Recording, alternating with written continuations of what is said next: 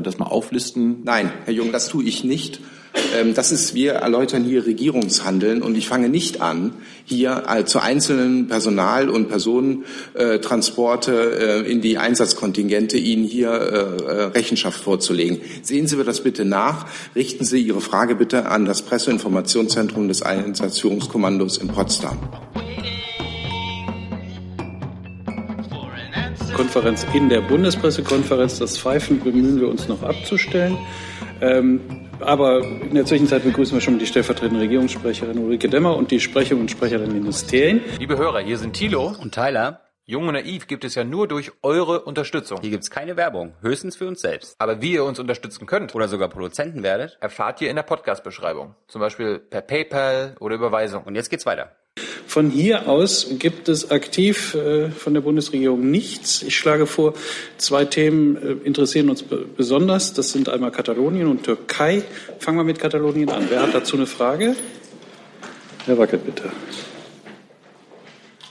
Ja, äh, mich würde natürlich mal interessieren, ob die Bundesregierung nach der Wahl in Katalonien jetzt eine Zuspitzung der Situation dort erwartet ähm, oder ähm, ob ähm, ja, sie vielleicht die Möglichkeit sieht, auf europäischer Ebene da noch was äh, zu vermitteln.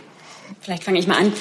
Die gestrige Regionalwahlen waren ja eine Folge der bekannten Entwicklungen, insbesondere der einseitigen Ausrufung der Unabhängigkeit durch das katalanische Parlament.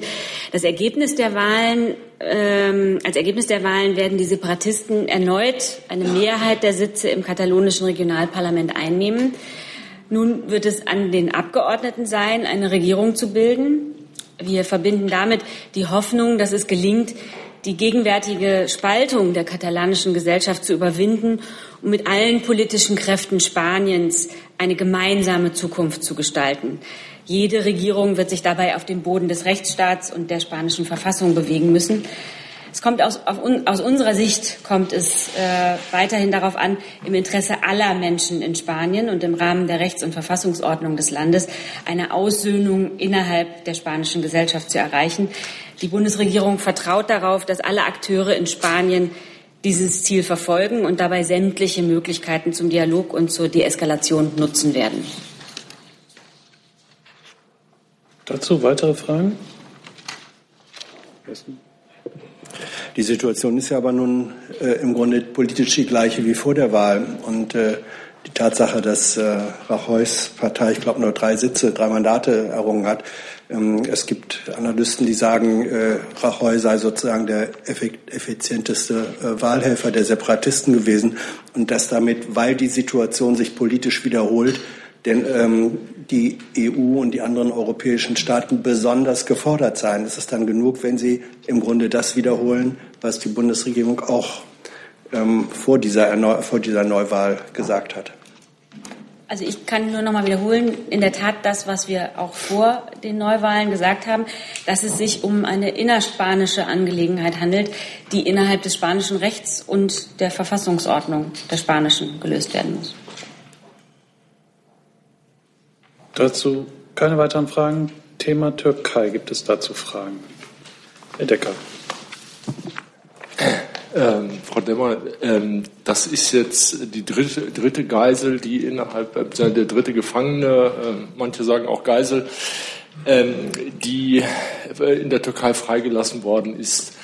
Ähm, wie bewerten Sie das? Ist das ist das ähm, sozusagen eine Trendwende?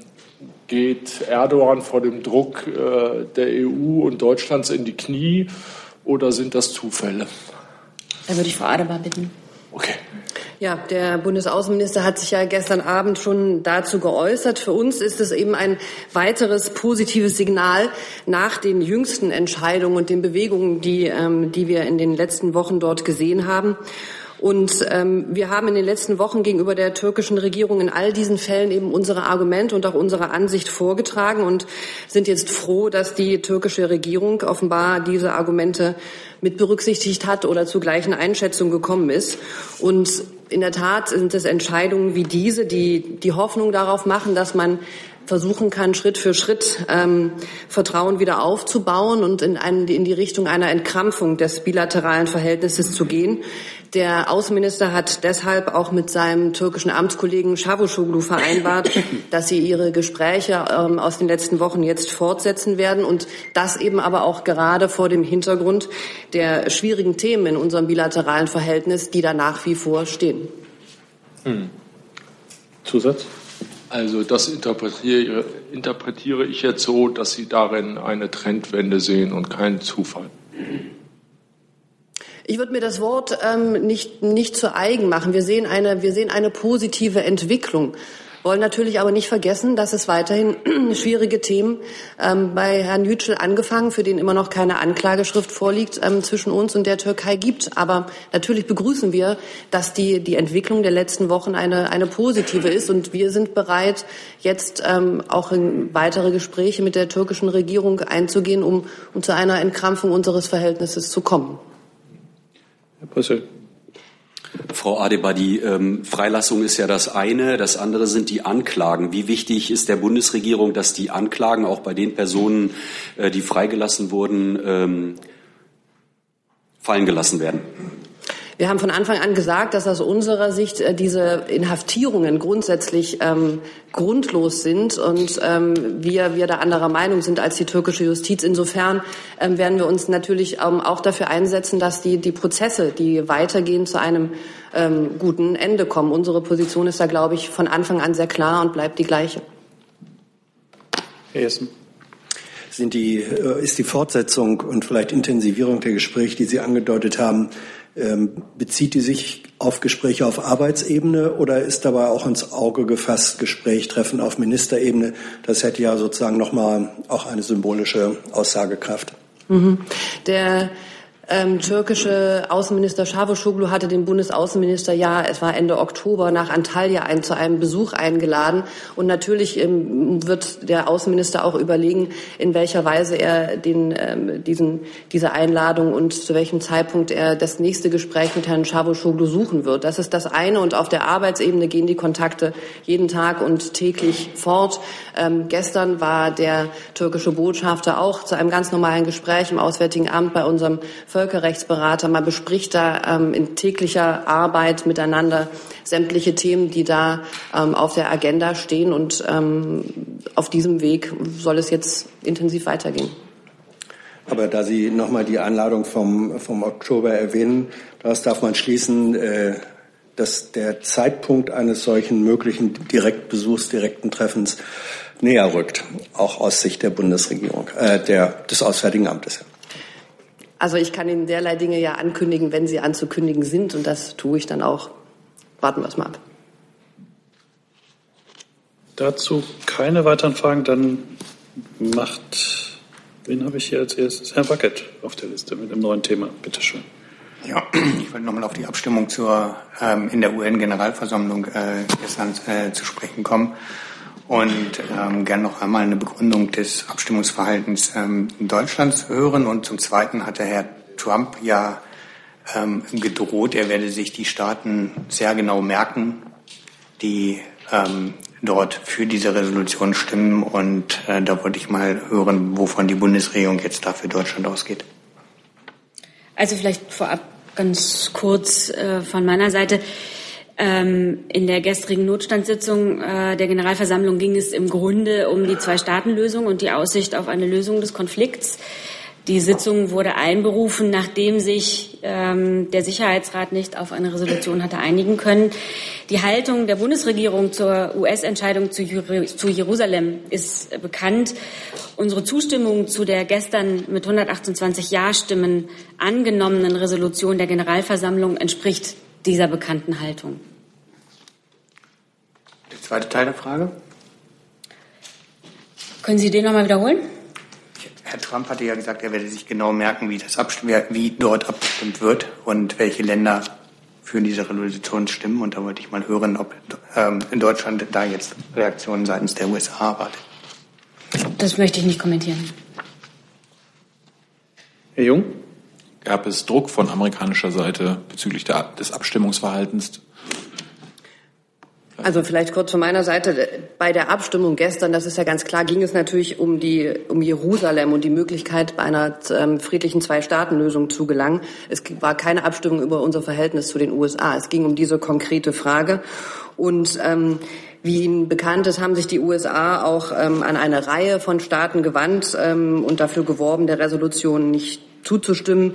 Und ähm, das haben sie auch gegenüber Deutschland getan. Ich kann Ihnen aber so viel sagen, dass in den direkten Gesprächen mit der USA vor der Abstimmung in unseren bilateralen Gesprächen das deutsche Engagement gewürdigt wurde und die deutsche Position zur Verlegung der US-Botschaft nach Jerusalem, die ist den amerikanischen Partnern auch hinlänglich bekannt und auf diesem Weg, ähm, in diesem ähm, Wissen ähm, haben die Gespräche stattgefunden und wir haben so abgestimmt, wie wir abgestimmt haben.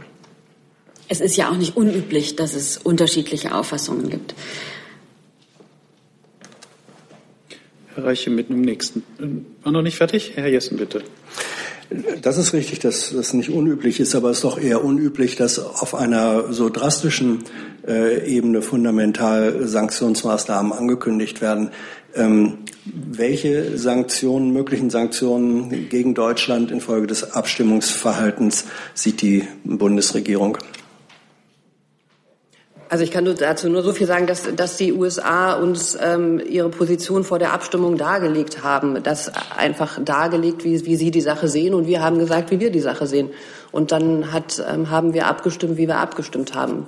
Von weiterem kann ich da jetzt nicht berichten. Es ist ja, ja Sache ja. eines jeden Staates, die Argumente in eine Debatte einzubringen, auf die Art und Weise, die er für geeignet hält. Wie gesagt, es ist nicht unüblich, unterschiedlicher Auffassung zu sein und demgemäß abzustimmen. Wir haben unseren Partnern in Washington, ähm, denen ist unsere Haltung bekannt und wir stehen ja dazu auch weiterhin im Gespräch. Ähm, ich beziehe mich ja auf das, was äh, Herr Trump gesagt hat als äh, direkte Sanktionsandrohung. Ist der Bundesregierung ähm, ein Präzedenzfall bekannt, wo ein US-Präsident sozusagen pauschal allen, die äh, einer Position zu neigen, die nicht seine ist, mit Sanktionen gedroht hat, inklusive der Verbündeten? Ich glaube, wir haben jetzt alle beide ähm, die Haltung der Bundesregierung hier erklärt und zu den konkreten äh, Dingen möchten wir keine Stellung nehmen. Herr Jung, versucht es nochmal. Ist der Bundesregierung bekannt, ob die Amerikaner auch die anderen EU-Staaten, die anderen EU-Partner unter Druck gesetzt hat? Also äh, es, die, die amerikanische Regierung hat mit, mit allen EU-Staaten das Gespräch gesucht, soweit mir, mir bekannt ist. Das unter Druck setzen, es ist, es ist, die amerikanische Regierung ist an uns herangetreten und hat für ihre Haltung geworben und wir haben unsere Haltung deutlich gemacht. Darf ich mal fragen, auf welcher Ebene man sich unterhalten hat? Also äh, auf welcher Ebene haben die Amerikaner äh, sie versucht anzuwerben? Also wer hat da mit wem geredet? Also ich mache mir Ihren Wortlaut schon wieder nicht zu eigen, aber die, die Gespräche finden in New York statt, in den ständigen Vertretungen unter den Botschaftern bei den Vereinten Nationen. Also Herr Heusgen hat da die Gespräche geführt, Frau Dahn. Ich kann Ihnen nicht konkret sagen, wer da mit wem genau gesprochen hat. Es war im Rahmen der, der ständigen Vertretungen in New York. Jetzt kommen wir zum Thema von Herrn Reiche, bitte.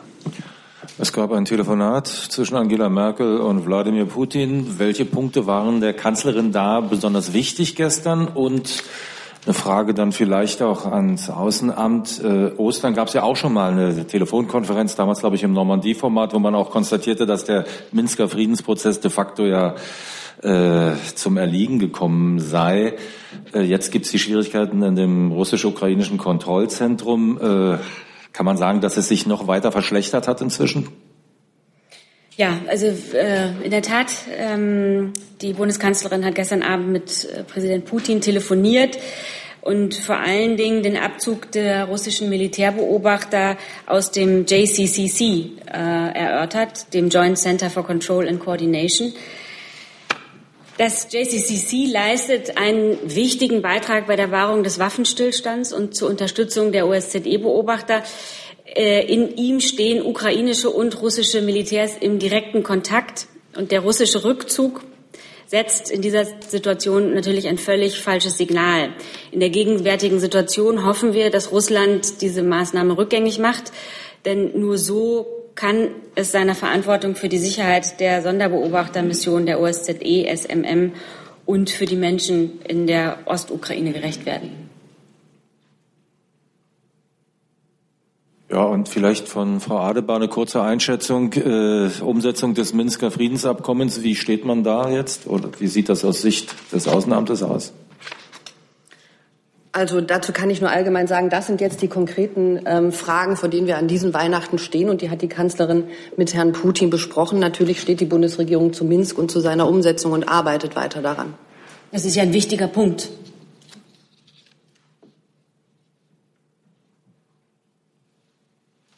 Dann gucke ich auf meine Liste und sehe Frau Geuter mit, der nächsten, mit dem nächsten Thema. Einem ganz anderen Thema, Herr Blankenheim, der Bund der Steuerzahler hat ja beschlossen, die Entwicklung nachzuvollziehen und in Zukunft die Schuldenuhr rückwärts laufen zu lassen. Wie bewerten Sie das? Und ähm, vielleicht auch allgemein, Sie gehen da ja selber auch immer wieder vorbei. Wie geht es Ihnen dabei? Also finden Sie das plakativ, diese Schuldenuhr, oder finden Sie das äh, sinnvolle Transparenz? Ja, also Sie ähm, haben ja darauf verwiesen, das ist eine äh, Schuldenuhr des Bundes der Steuerzahler. Die, äh, der Bund der Steuerzahler verweist ja selbst auf eine Mitteilung des Statistischen Bundesamtes, äh, dass eine, ein Rückgang der Staatsverschuldung um 2,9 Prozent ähm, im dritten Vergleichs, äh, im dritten Quartal 2007 im Vergleich zum Vorjahresquartal äh, ausweist. Äh, damit setzt sich der Trend der Verschuldung in Deutschland der äh, Trend äh, der Verringerung der Verschuldung äh, fort. Seit 2012 ist die Verschuldung des Bundes und des Gesamtstaates rückläufig. Vielleicht mal anhand von ein paar Zahlen. 2016 waren wir da noch bei 68,1 Prozent. 2017 ist jetzt die Projektion 64 Viertel Prozent und im Jahr 2019 wird der die gesamtstaatliche Verschuldung erstmalig wieder unterhalb des Maastricht-Grenzwerts von 60 Prozent liegen. Ähm, die äh, Konsolidierungsstrategie des Bundes äh, ist somit erfolgreich. Äh, die schwarze Null ähm, ist ein, ein Erfolg der Bundesregierung. Die gesamtstaatliche Verschuldung geht erfolgreich zurück. Und das sehen wir natürlich sehr, sehr positiv und freuen uns über diese Entwicklung. Das ist die Entwicklung selbst. Könnten Sie zur Schuldenuhr noch was sagen? Also auch zum Beispiel die Entscheidung, das äh, zeitverzögert umzusetzen? Sehen Sie mir nach, das ist eine Schuldenuhr des Bundes der Steuerzahler. Das möchte ich jetzt gar nicht bewerten. Herr Jung? Haben Sie einen Kommentar dazu, dass ähm, der Bund der Steuerzahler ausdrücklich erwähnt, dass, ähm, dass der Rückgang der Schulden nicht auf politisches Handeln basiert, sondern ausschließlich auf externen Faktoren? Also, dass Sie als Bundesregierung ähm, sich nicht damit schmücken sollten? Und wie gesagt, ähm, diese Entwicklung ist ganz klar äh, ein Erfolg der Konsolidierungsstrategie der Bundesregierung die sichert die zukünftige Handlungsfähigkeit des Staates. Ähm, also die Entwicklung habe ich ja vorhin auch an Zahlen aufgezeigt und das spricht für sich. Also sagen, sagt der Bund der Steuerzahler nicht die Wahrheit, weil Sie sagen ja genau das Gegenteil. Also ich, ich bewerte da jetzt keine äh, Aussagen auf Wahrheitsgehalt. Ich kann Ihnen nur sagen, wie das aus unserer Sicht ist und es ist insofern ein äh, Resultat der erfolgreichen Konsolidierungsstrategie der Bundesregierung. Herr Junge, Ihr Mikro bleibt an. Sie haben ein neues Thema noch. Ich wollte zu, zum, äh, das BMI befragen zu der öffentlichen Fahndung in Sachen G20. Äh, Sie sind ja auch für den Datenschutz zuständig. Wie finden Sie denn diese Öffentlich äh, Öffentlichkeitsfahndung? Ich meine, da werden äh, hunderte Fotos und Videosequenzen ins Netz gestellt, äh, wo Menschen zu sehen sind, über die, über die man eigentlich nichts weiß. Die könnten verdächtig sein, könnten aber auch unschuldig sein. Ähm, das ist, wie Sie wissen, ein Ermittlungsverfahren der Hamburger Behörden, die dafür ausschließlich zuständig sind ähm, und die zu, der, äh, zu dem Entschluss gekommen sind, äh, dass diese Maßnahme äh, für sinnvoll gehalten wird. Ähm, das haben wir jetzt tatsächlich ähm, erstmal, äh, dass grundsätzlich öffentliche Fahndungen ähm, rechtlich möglich sind. Ähm, das ist richtig, aber die Entscheidung der Hamburger Behörden ähm, das in diesem Umfang ähm, zu tun, ähm, möchte ich nicht bewerten.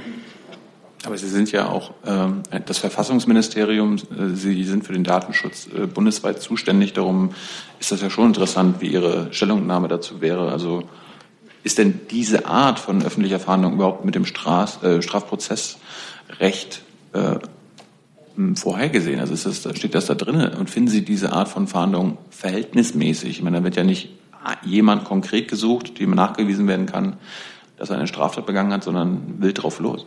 Ich habe ja schon gesagt, grundsätzlich sind öffentliche Fahndungen nach der Strafprozessordnung ja, aber möglich. Es geht um diese Art. Und diese konkreten kann ich, ähm, die äh, Hamburger Behörden sind in diesen Fällen zu der Entscheidung gekommen, weil sie die Fälle kennen, die kenne ich nicht, äh, was jeweils dazu geführt hat, ähm, eine öffentliche Fahndung zu machen. Ich kann das in diesen Fällen nicht bewerten, weil ich nicht den, äh, sozusagen die Verhältnismäßigkeitsprüfung und die Prüfung der Hamburger Behörden im Einzelnen kenne. Das nächste Thema von Frau Fiebig.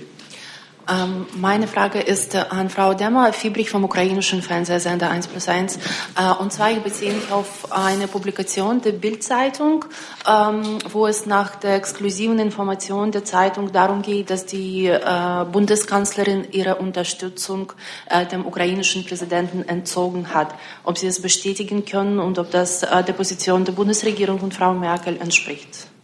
Also ich möchte jetzt diesen Bericht im Einzelnen nicht kommentieren. Äh, aber lassen Sie mich ganz grundsätzlich äh, unsere Haltung darlegen. Die Reformanstrengungen, die die ukrainische Regierung bisher unternommen hat, sind gerade angesichts der äußerst schwierigen Lage, insbesondere im Osten des Landes, beeindruckend.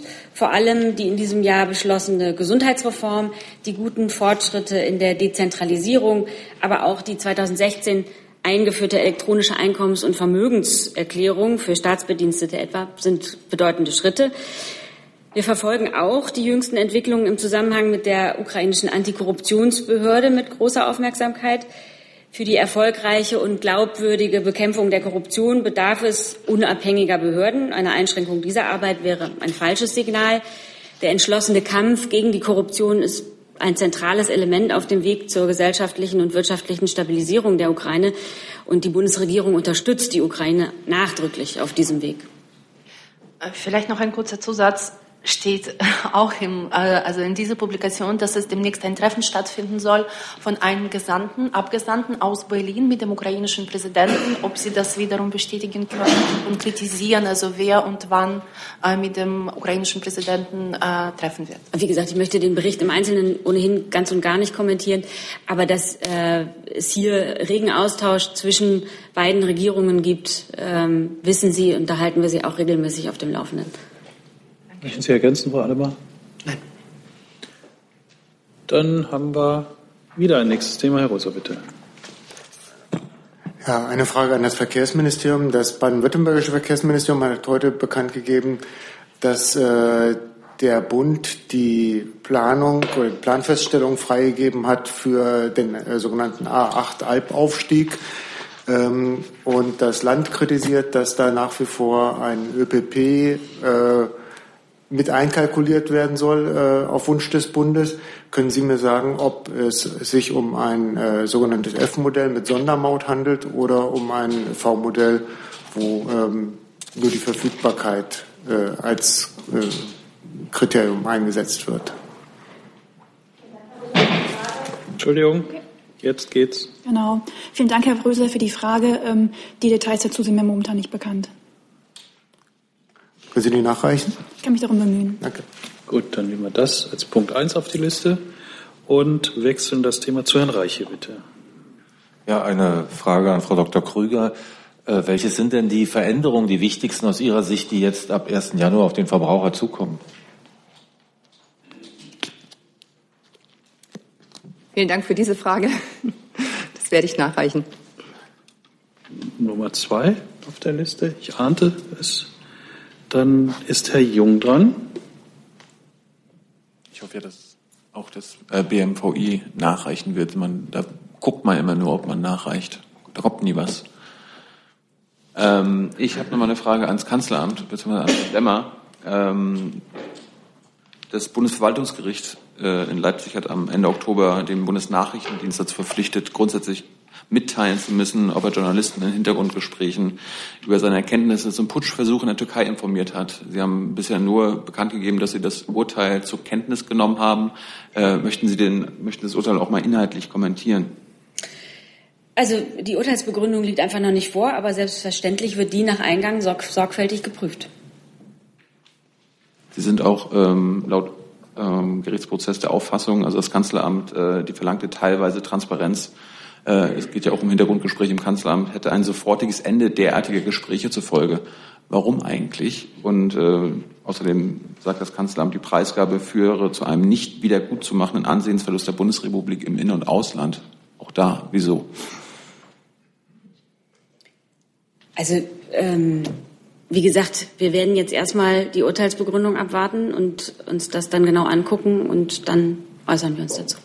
Es geht ja auch um, im Allgemeinen um die Kanzleramtshintergrundgespräche. Sie sollen ja da nicht sagen, über was Sie genau geredet haben, sondern nur wer dabei war und um welche Themen es grob ging. Sie drohen ja jetzt damit zu sagen, äh, wenn, wenn das geschehen müsste, also ganz einfache Transparenz, nicht die vollständige, da würden Sie damit ganz aufhören. Wieso?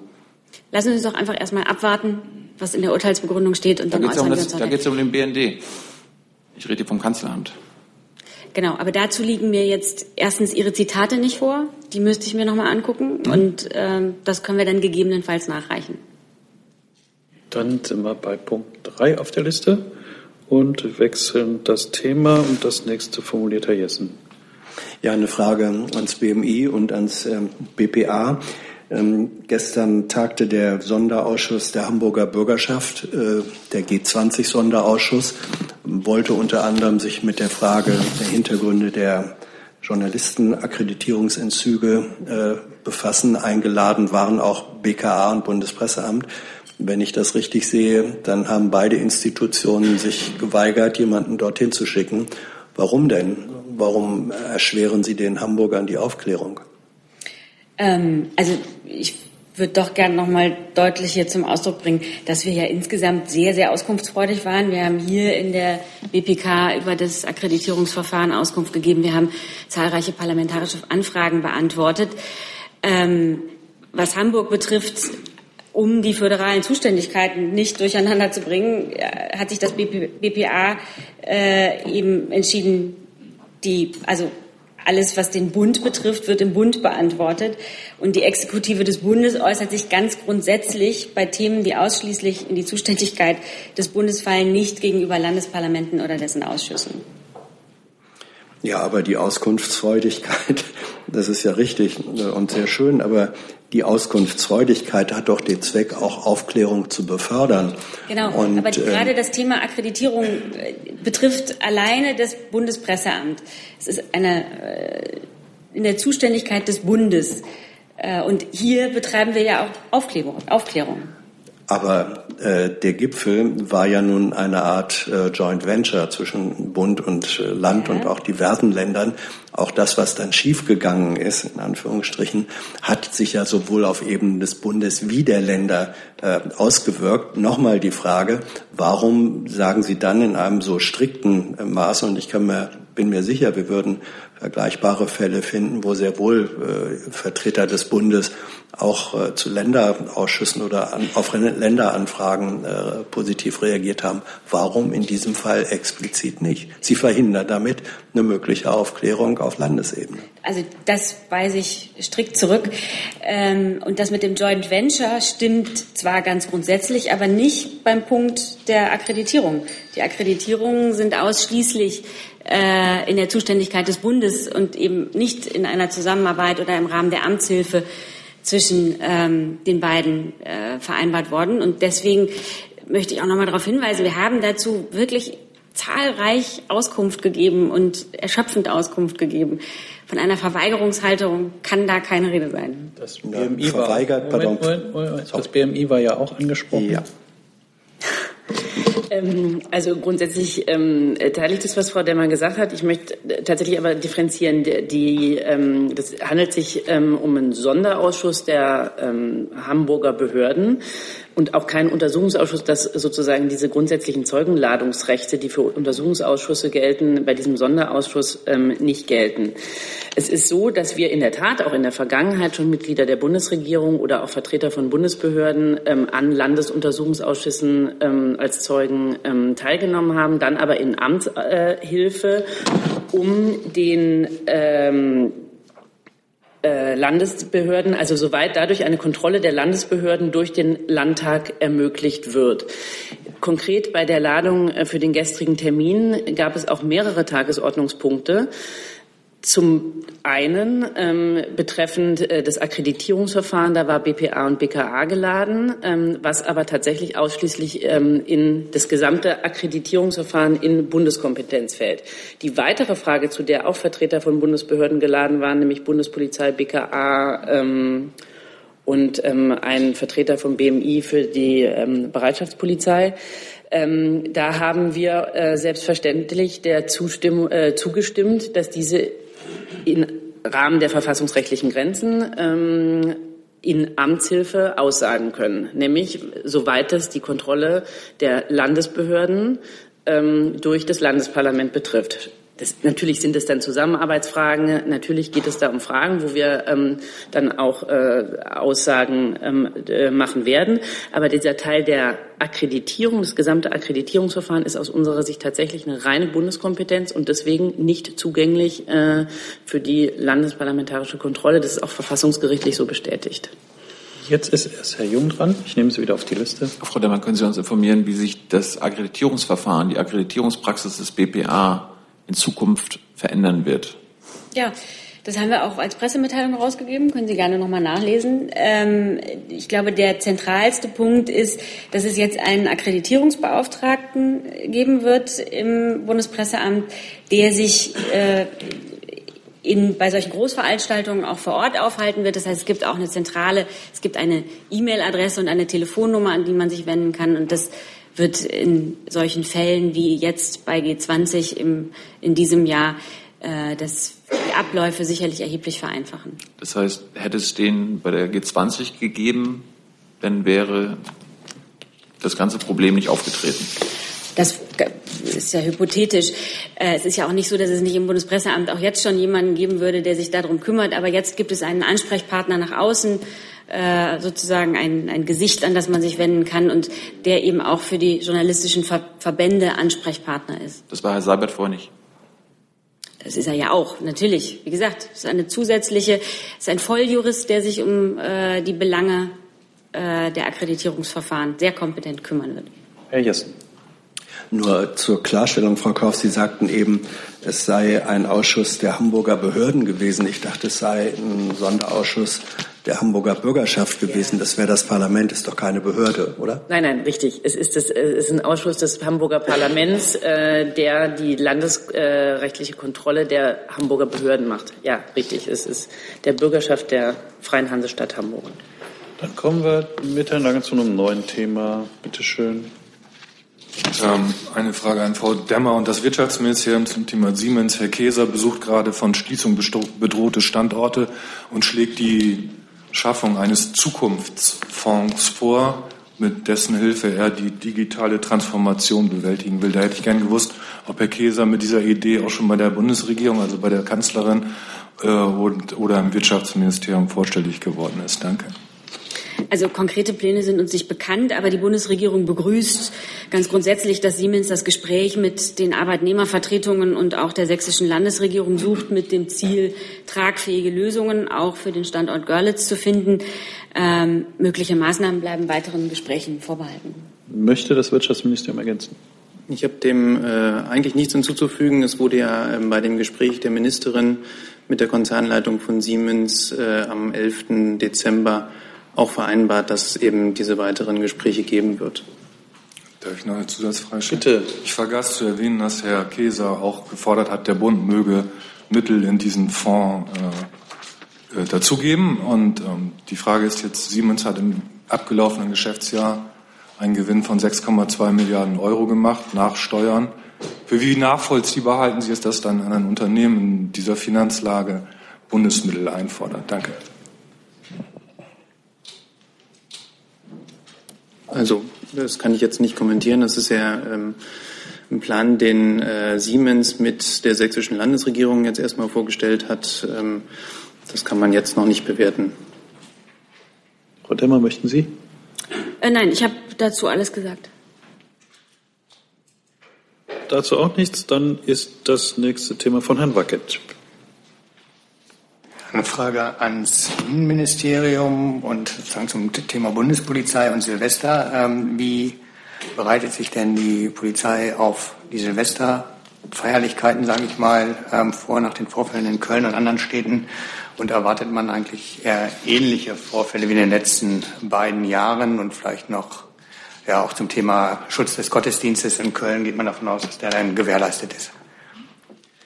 Ähm, grundsätzlich kann ich bestätigen, dass sich die Bundespolizei ähm, selbstverständlich äh, gut vorbereitet ähm, auf äh, die Einsätze rund um Silvester und die Einsatzkonzepte, ähm, wie ja auch schon im vergangenen Jahr ähm, ähm, angepasst wurden und natürlich auch äh, regelmäßig je nach Lage angepasst werden.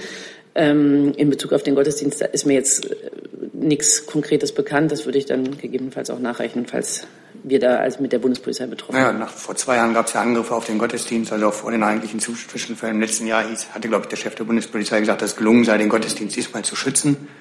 Ähm, deswegen, das muss ja nicht nur in Köln sein. Köln ist natürlich ein besonderes Symbol äh, mit dem Kölner Dom, aber es kann ja auch ähm, Gefahren für andere Gottesdienste in anderen Städten geben. Das ist richtig. Soweit es dann in die Kompetenz der Bundespolizei ähm, fällt, ähm, äh, werden die darauf vorbereitet. Was da konkret vorgesehen ist, kann ich Ihnen nur nicht berichten, weil ich es tatsächlich im Moment das Einsatzkonzept nicht vorliegen habe. Herr Jung dazu?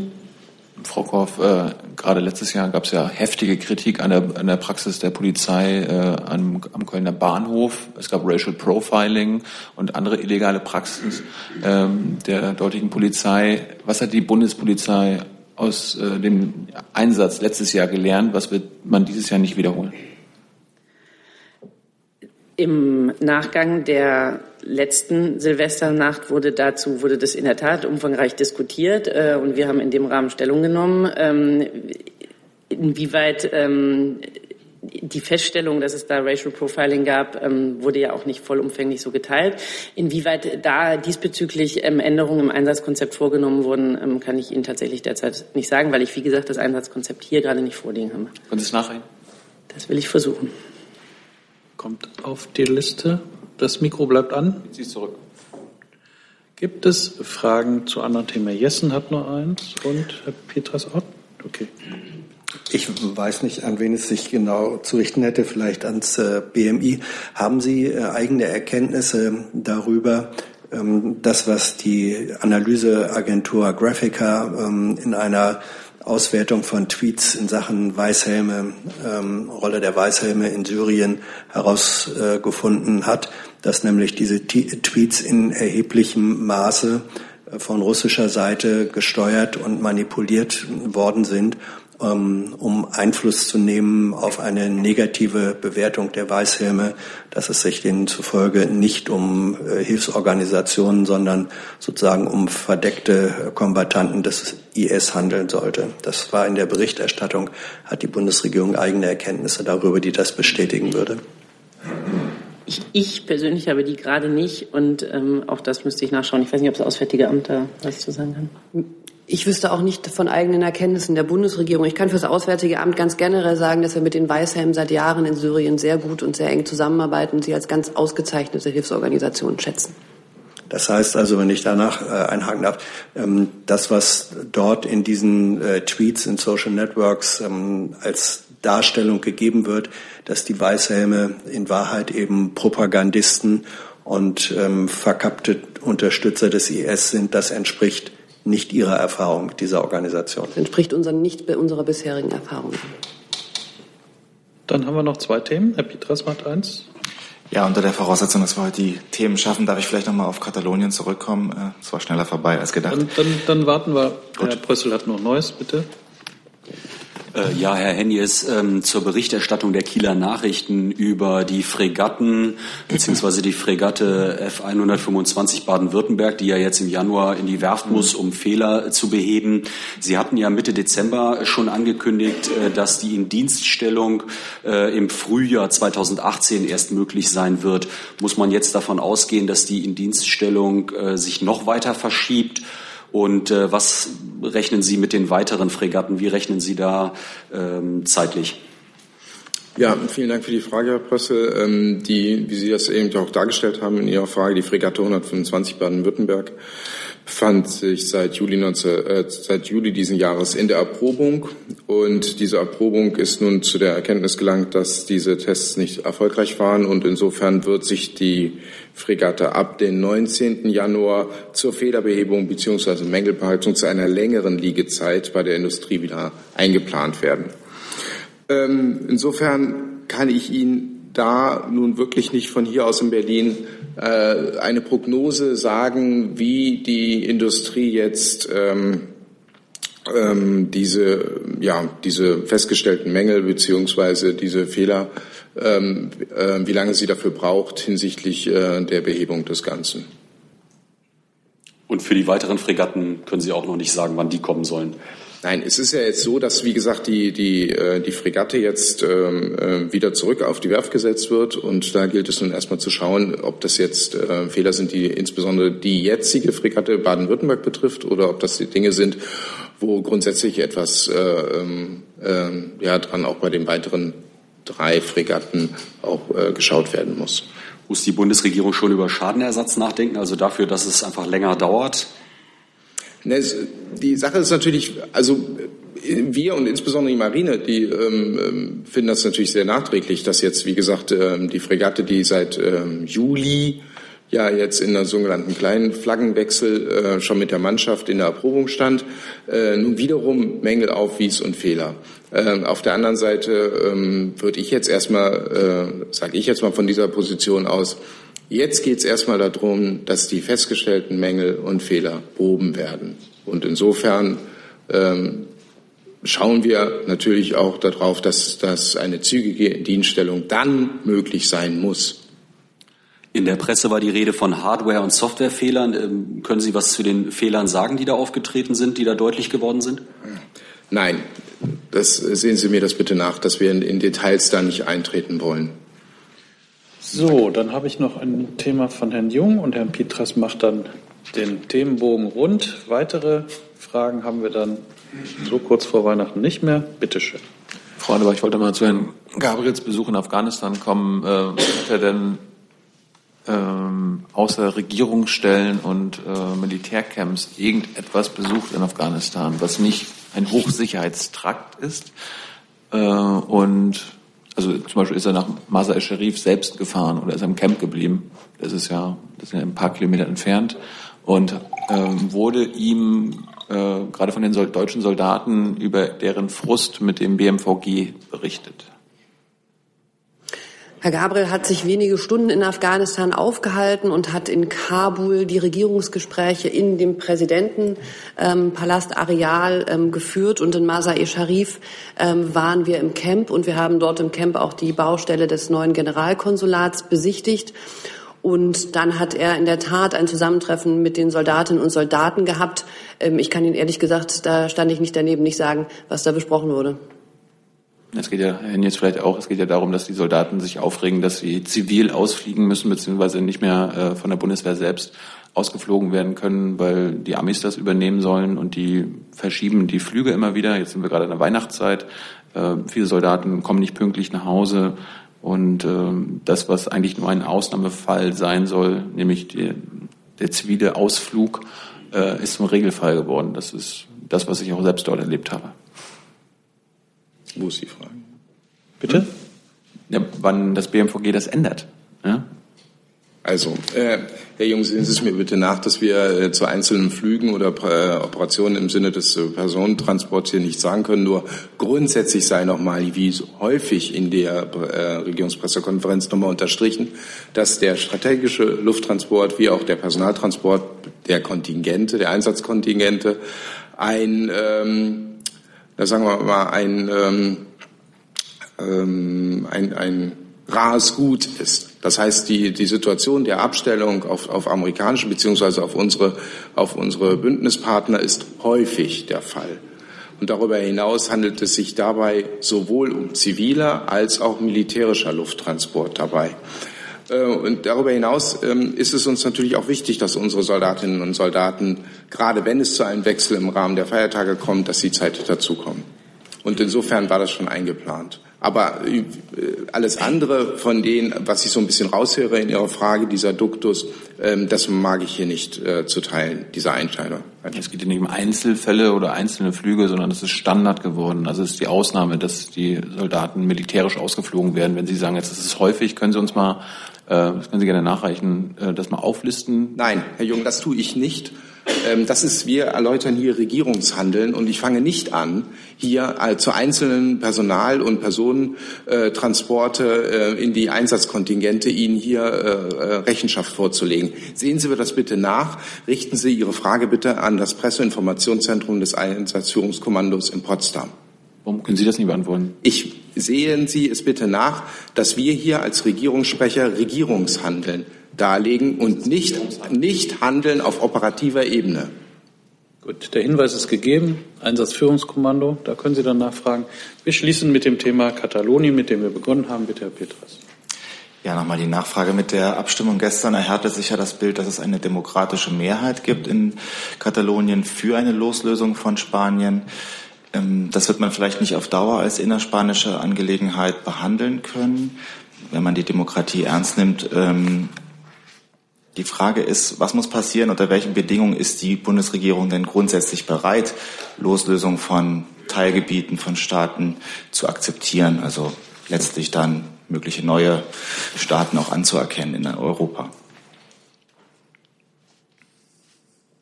Also ich glaube, ich habe eben erschöpfend zum Thema Katalonien Auskunft gegeben. Äh, und wir betrachten es, wie ich auch Herrn Jessen eben schon gesagt habe, als innerspanische Angelegenheit und äh, jede neue Regierung wird sich auf dem Boden des Rechtsstaats und der spanischen Verfassung bewegen müssen. Ähm, wir verbinden die Hoffnung damit, dass wenn jetzt die neuen, neu gewählten Abgeordneten eine Regierung bilden, dass es gelingt, die gegenwärtige Spaltung der katalanischen Gesellschaft zu überwinden und mit allen politischen Kräften in Spaniens eine gemeinsame Zukunft zu gestalten. Hey Leute, Jung und Naiv gibt es ja nur durch eure Unterstützung. Ihr könnt uns per PayPal unterstützen oder per Banküberweisung, wie ihr wollt. Ab 20 Euro werdet ihr Produzenten im Abspann einer jeden Folge und einer jeden Regierungspressekonferenz. Danke vorab. Ja. Da möchte ich gerne nochmal nachfragen. Ähm, es ist ja auch in der jüngeren Geschichte passiert, dass Deutschland Staaten, die sich aus anderen Staatsgebilden ausgelöst haben, ja, ähm, sagen wir Kroatien, zum Beispiel akzeptiert hat. Also es gibt ja Präzedenzfälle. Was unterscheidet die von Katalonien? Warum sagt man hier, es ist eine spanische Angelegenheit? Äh, in anderen Fällen hat man das demokratische Votum einer Bevölkerung akzeptiert. Also ich glaube, sehen Sie es uns nach, wir sind ja kein politologisches und historisches Pro-Seminar und was in solchen Bereichen Präzedenzfall für irgendwas ist oder nicht, ich, ähm, darüber möchte ich hier überhaupt nicht ähm, spekulieren. Ich glaube, zu Katalonien, unserer konkreten Haltung in dem in diesem Bereich hat Frau Demmer für die Bundesregierung alles gesagt. Dem ist dann keine weitere Frage hinzu äh, gewünscht. Ich äh, wünsche allen Mitgliedern und unseren Gästen natürlich ein frohes Weihnachtsfest. Und äh, wer es nicht schafft, nächste Woche in unsere Regierungspressekonferenz zu kommen, am Freitag ist die, dem wünsche ich auch einen guten Rutsch ins neue Jahr. Vielen Dank. Fröhliche Weihnachten.